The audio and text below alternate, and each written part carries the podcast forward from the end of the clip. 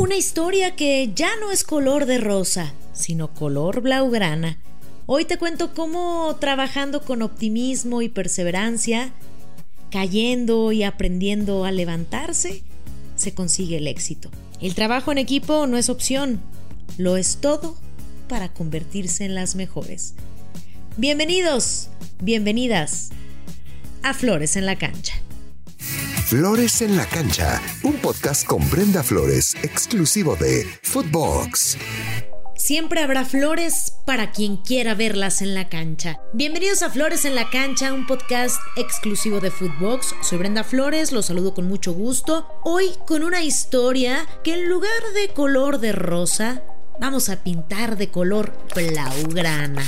A partir de hoy, ese color de rosa que proviene de la cultura española que tiene dos asociaciones principales, que son el optimismo, las cosas positivas y agradables y por el otro asociar el color con las niñas, con las mujeres y con el romanticismo. Ese color lo vamos a cambiar por blaugrana. Y es que la historia del equipo femenil del Barcelona es romanticismo, optimismo, situaciones agradables que hacen de ese equipo el mejor. El equipo se ha ido consolidando poco a poco, pero que los resultados han sido a pasos agigantados. Que a pesar de las adversidades y las penurias causadas por un contexto institucional y social que no entendía el deseo de la mujer de participar activamente en el mundo del fútbol, tradicionalmente masculino, ha podido poner buena cara y demostrar que este deporte no solo es para el hombre. Nos transportamos al año de 1970, un 25 de diciembre, Navidad, Navidad. Gracias a una iniciativa de la jugadora Ima Cabecerán, se disputó en el Camp Nou el primer partido del Barcelona. Se enfrentaron ante la UE Centelles como rival. El legendario exportero azulgrana Anthony Remayet fue el entrenador que estaría durante un año como estratega. Sin embargo, aquel equipo de chicas barcelonistas, que no estaba reconocido oficialmente por el club, no pudo lucir la camiseta azulgrana ni usar el nombre de FC Barcelona. Las 11 que saltaron a la cancha fueron Mínguez, Jimeno, eh, Vilaseca, Arnau, Jakes, Gasulla, Maite, Cabecerán, Yansá, Estibil, Fernández, Ortiz, Pérez, Nieto, Ross y Comas. Vistieron camiseta blanca, medias azulgranas y pantalón azul aquel día en plena Navidad.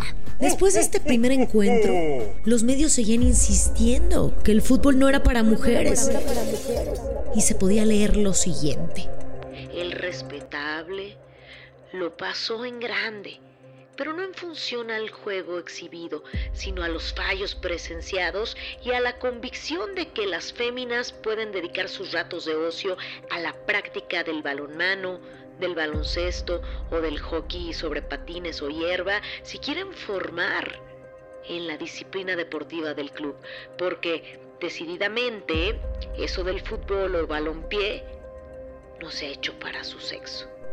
Así fue la crónica de este primer encuentro celebrado en Navidad. En 1971, en el mes de febrero, la selección Ciudad de Barcelona cambió su nombre por el de Peña Femenina Barcelonista. Sí recibió apoyo económico y material por parte del Barcelona FC, pero sin depender del club. A partir de este apoyo, las futbolistas ya podían portar la camiseta azulgrana, pero sin el escudo de la institución. 1980. En el mes de octubre, el fútbol femenino se integró a la Federación Española de Fútbol. La primera Copa de la Reina fue en 1983. La primera liga en la temporada 88-89. Fue en 1994, el 26 de junio, que el Club Femenino Barcelona conquistó la primera copa al derrotar en la final al Oroquieta Villaverde de Madrid por marcador de 2 a 1. Fue hasta el 2002, el 26 de junio, que el Club Femenino Barcelona pasó a ser una sección más del club y se denominó FC Barcelona femenino. Un año antes, en 2001, incorporaron definitivamente al fútbol femenino como sección oficial con motivo de la reestructuración de las competiciones y la creación de la nueva Superliga femenina. Después de dos intentos fallidos en la temporada 2003-2004, superó la promoción de ascenso y llegó a la máxima categoría. Logrado este ascenso se gozó de popularidad en la temporada 2004-2005 a causa del fichaje de nuestra mexicana Maribel Domínguez y la española María Luisa Coimbra. Y como toda historia, para poder tener un final feliz hay que caer y levantarse. Dos temporadas después del 2004-2005, el equipo perdía la categoría e incluso se llegó a plantear su disolución. Con la llegada del estratega Xavi Llorens en el 2006, el fútbol femenino barcelonista inició una trayectoria ascendente que ha culminado en la actual época dorada con un palmarés acumulado de una Liga de Campeones, siete campeonatos de liga, dos Supercopas de España, ocho títulos, ocho Copas de la Reina. 2015, en el verano, el fútbol femenino dio un importante y firme paso con la profesionalización del primer equipo, lo que implicó el traslado de los entrenamientos a la ciudad deportiva, incrementando de personal técnico y mejora en los servicios para la plantilla. En el 2016-2017 se logró de nuevo la Copa de la Reina tras vencer 4 por 1 al Atlético de Madrid. Eso fue el adiós del técnico Xavi Llorens. Abandonó el cargo después de 11 temporadas en las que consiguió 6 Copas Cataluña, 4 Copas de la Reina y 4 ligas. Fran Sánchez llegó a dirigir al equipo en el 2017, del 2017 y hasta el 2019, cuando fue sustituido por Luis Cortés. Y el oro comenzó a brillar más. En el 2019 las jugadoras consiguieron llegar a la primera final de la Liga de Campeones, siendo el primer equipo español en conseguirlo. Aunque fueron derrotadas por el Olympique de Lyon, las más ganadoras de esta competición.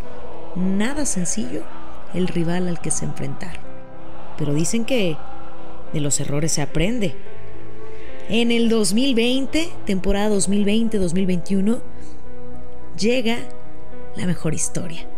Ganaron su primera Champions League en una final con resultado abultado de 4 por 0.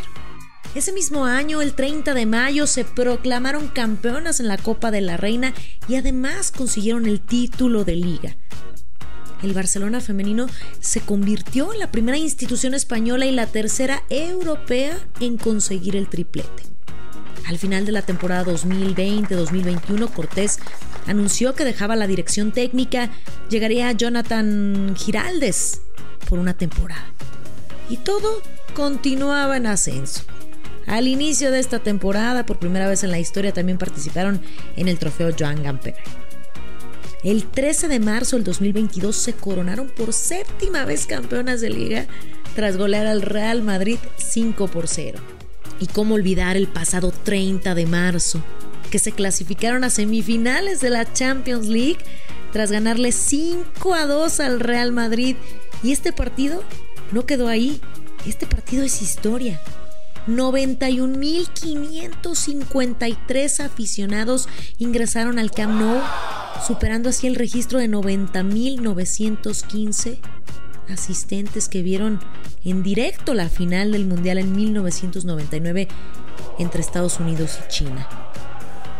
Ahora están en la semifinal de la Champions League con pie y medio y prácticamente todo en la gran final después de golear 5 por 1 al Wolfsburgo, esperando el resultado en el partido de vuelta el próximo 30 de abril. Ahora las grandes jugadoras como Alexia Putellas, ganadora del Balón de Oro. Yo creo que esto recién empieza. O sea, no es que ya hemos conseguido un éxito, que hemos ganado el triplete. Eh, no, esto acaba de empezar. O sea, si yo te digo eh, dentro de 10 años cómo ves el fútbol, yo lo tengo claro. Eh, el, el, fútbol jugado por mujeres va a estar mucho más presente en todos lados que ahora. Estoy convencidísima, convencidísima. Martens, Jennifer Hermoso, Mapi León, Graham.